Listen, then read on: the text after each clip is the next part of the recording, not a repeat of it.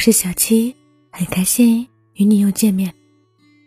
今天为大家分享的这篇文章是《沉默的几条给自己的可爱小建议》。真正喜欢的人或事，不需要坚持，是生来的本能，是顺其自然的爱。太用力抓住的人和事，后来都因为你抓累了，放手了。而留在你身边的关系，从来不需要你刻意去维系，如吃饭、呼吸一样简单自然，不需要坚持。不必责怪自己毅力不够、自律不够。其实，很多时候，你只是没明白那个人或者那件事对你的意义是什么。吃点苦头，没关系的。走一段弯路也没关系的。后来，你会在你的习惯里找到答案。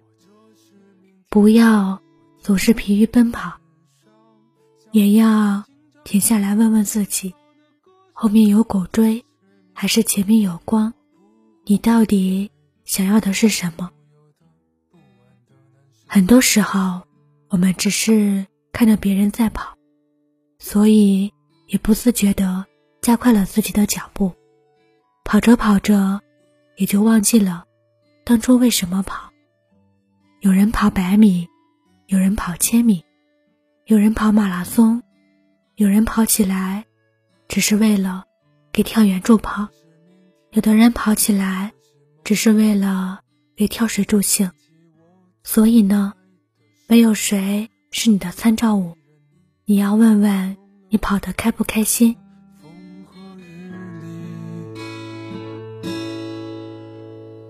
或者在明天，或者现在走到我想去的每一个角落，为他们歌唱，听他们说最平凡的故事。都请你记得，你是唯一的，给星辰花朵一样。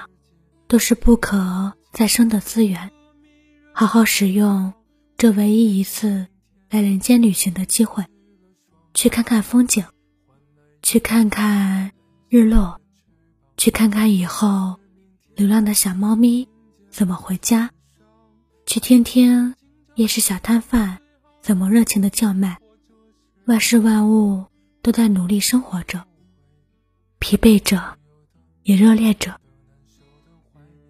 你来人间一趟，爱不完的人，忘不掉的事，其实都要带走的。为什么不用力一点，痛快一点，全部在人间消费完呢？来的时候哭哭啼啼，走的时候干净利落，那多带劲啊！或是梦里。我重新念起我最爱的诗，我独自一人看懂了所有的风和日丽。或者在明天，或者现在走到我想去的每一个角落，为他们歌唱。